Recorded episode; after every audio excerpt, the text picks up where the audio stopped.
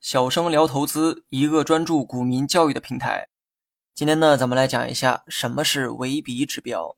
维比是一个很常见的指标，但很多新手啊会对它感到陌生，因为这个名字听起来呢比较奇怪，通过字面意思很难去理解。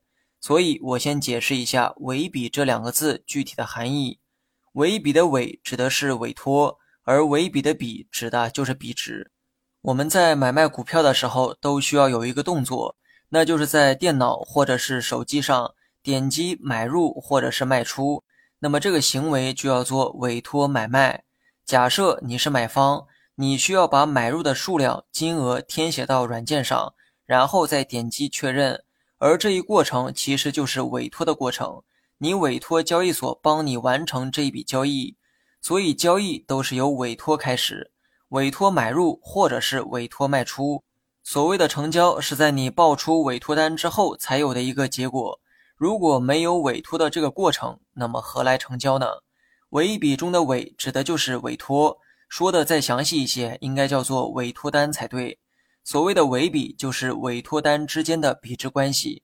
因为投资者啊只能报出两种委托单，也就是委托买单和委托卖单，而委比算的就是委托买单和委托卖单之间的比值关系。那么有人可能会好奇哈，在哪里能看到人们的委托单呢？其实这个问题的答案啊，早在入门篇就有过讲解。股价分时图的旁边就有报单窗口，窗口上买一买二卖一卖二，这些表示的就是委托单的数量。我在文稿中放了对应的图片，图一就是股票的报单窗口。然后呢，我们再来讲一讲尾比的具体算法。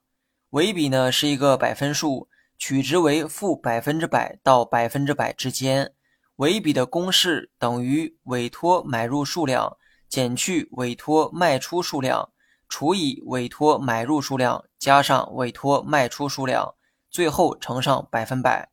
那么从公式啊可以看出来，尾比的数值是一个百分数，而且当委托买入的数量大于委托卖出的数量时，尾比的这个数值啊就会是正数。那么相反。当委托买入的数量小于委托卖出的数量，尾比的数值呢就会是负数。大家呢可以看一下文稿中的图二，该股当前的尾比是百分之二十七点八七，结果呢是正数，说明该股目前委托买入的数量要大于委托卖出的数量。那么你也可以理解为想买入该股的数量要大于想卖出该股的数量。如果委托卖出的数量比委托买入的数量要更多，那么尾比最终的这个数值啊就会是负数。通过公式能看出，尾比的计算方式非常简单，就是将某只股所有委托买入的数量相加，然后得出公式中的委托买入数量，再将该股所有委托卖出的数量相加，然后得出公式中的委托卖出数量，最后套用到公式中进行计算即可。那么尾比的数值会在负的百分之一百至正的百分之一百之间波动，有些极端情况下也会出现极端的数值，比如说股价涨停的时候，尾比就等于正的百分之百；股价跌停的时候，尾比就等于负的百分之百。文稿中的图三就是涨停股票的例子，而图四则是跌停股票的例子。咱们呢以涨停为例哈。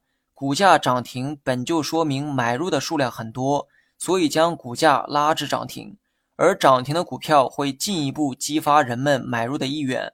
人呢就是有这样的怪毛病哈，越是有人争抢的东西，反倒会引来更多人的争抢。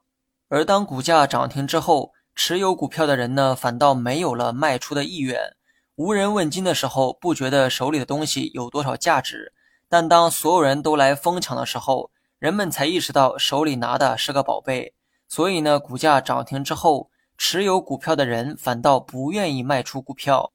那么这就发生了一个极端的现象：买的数量多到离谱，而卖的数量却没有。所以涨停的股票尾比都是正的百分百，而跌停的股票尾比则是负的百分百。你学会了吗？Mm-hmm.